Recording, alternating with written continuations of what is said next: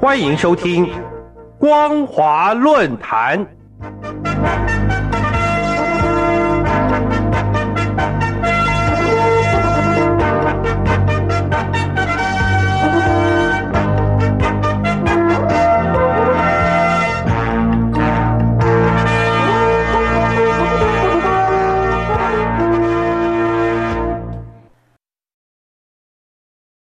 各位听众朋友，您好，欢迎收听本节的光华论坛，我是老谷。今天我们要讨论的题目是揭穿假讯息，反制中共的恶意破坏。自从二零一六年俄罗斯疑似介入美国大选之后，后续俄国渗透欧洲各国国会选举，以及中共网军散播假讯息等消息曝光后，假讯息的问题已经引起了各国的重视。由于保障言论以及新闻自由的顾虑，以及具体事实难以立即理清的挚爱，在法律可以有效遏制此类讯息散播之前，中共舆论渗透对台湾社会所可能产生的立即冲击，就是民众对资讯正确性的质疑，进而衍生对政府、社会、网络以及人际互动的信心丧失。此种状况也会对社会凝聚力造成不利的影响。中共采取假讯息为主的资讯操弄，可以视为中共地缘政治争霸的过程中对外政治宣传的一环。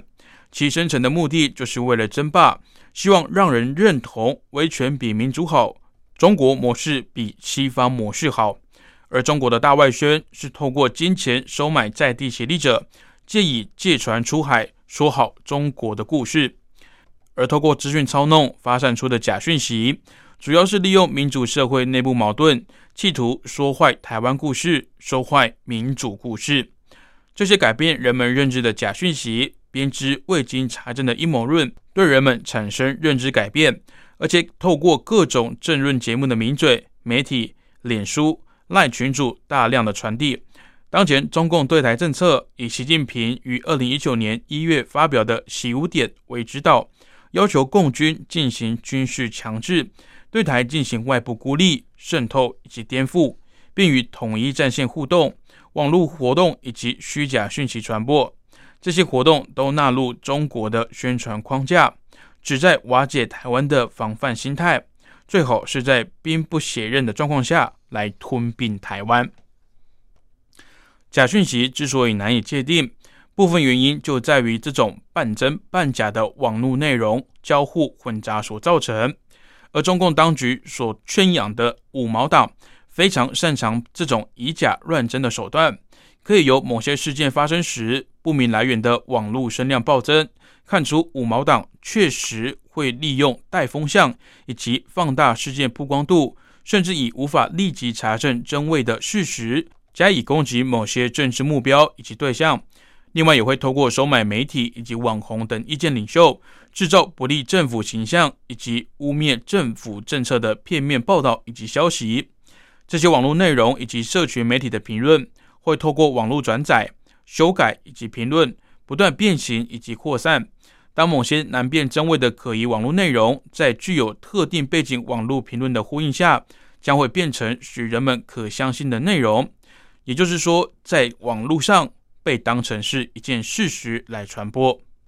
而由于我国高度忙碌的工商业社会环境，以及其所带来的网络流通便利性，往往让某些人在第一次接触到假讯息时，对于某个事件的印象就停留在最早获得的认知事实。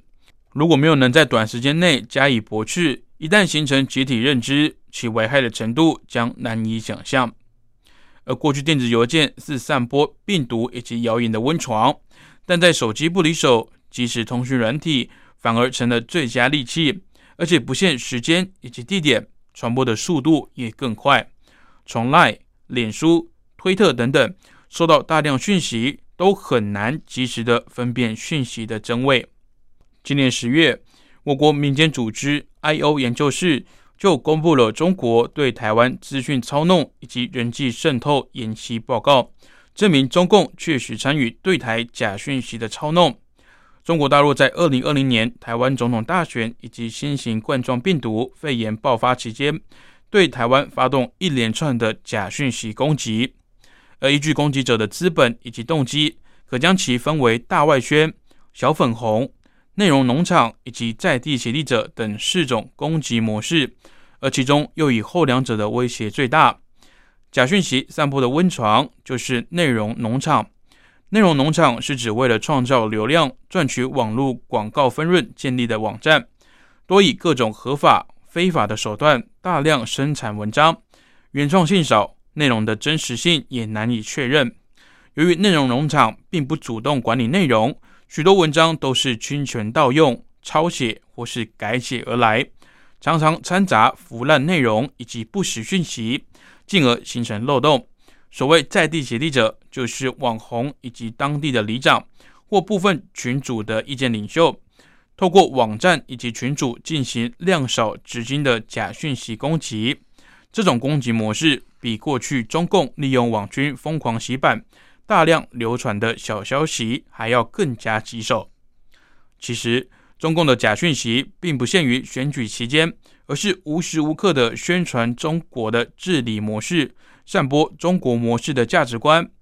而且这些假讯息特别善于编造引人入胜的阴谋论，进而加剧我国的社会分裂。二零一九年九月，由于中共官方控制的账号违反平台操纵政策，遭到社群媒体推特删除九百三十六个，停权二十万个受到中共控制的账号。除此之外，面对内容农场的泛滥。近年来，脸书持续以使用者体验不佳为由，大幅调降这些网站的排序，减少使用者看到的可能性。二零一九年十月，更一举下架数个内容农场，包含所有与中共有关的相关网域，都不被允许出现在脸书的动态消息。展望未来，我国可以考虑在美国的支持下，使台湾以及志同道合的国家。组成区域性的网络安全联盟，与这些假讯息抗争，在此可以共享资讯以及其他相关预警资讯，作为印太战略的一部分。而此联盟的目的是维护言论自由，并落实网络活动的安全监管。由于我国是直接受到假讯息影响的战斗区，与美国等先进民主国家可以签署关于打击虚假讯息的联合谅解备忘录。且中共对我国的假讯息活动和台湾的防御经验，也可以及时的给自由民主国家提供宝贵的参考。不实的讯息对民主制度构成很大的威胁，也造成了分歧。为了面对这些挑战，希望所有民众都能了解中共假讯息的手段，因应中共散播不实讯息，利用言论以及新闻自由来破坏民主。我国应该持衡做好。说好民主故事，并深化强化民主。除了我国定期的民主选举，防范被假讯息见缝插针，还要强化社会教育面，培育目前不足的社会资本、社会信任，并对多元差异促进沟通，以反制中共对我的渗透破坏。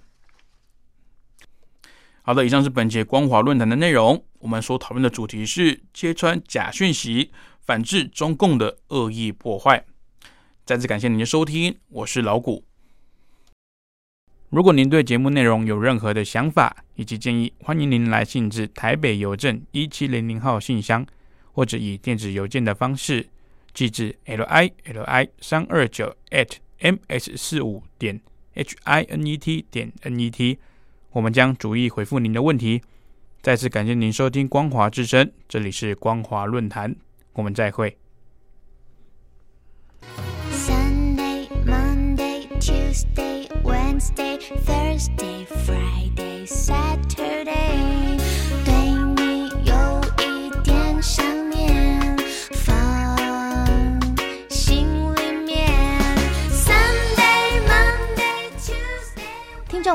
你们好，我是雨恒。深呼吸，你会发现 everything's fine。收听光华之声的节目，你也可以找到 Happy Day 的理由。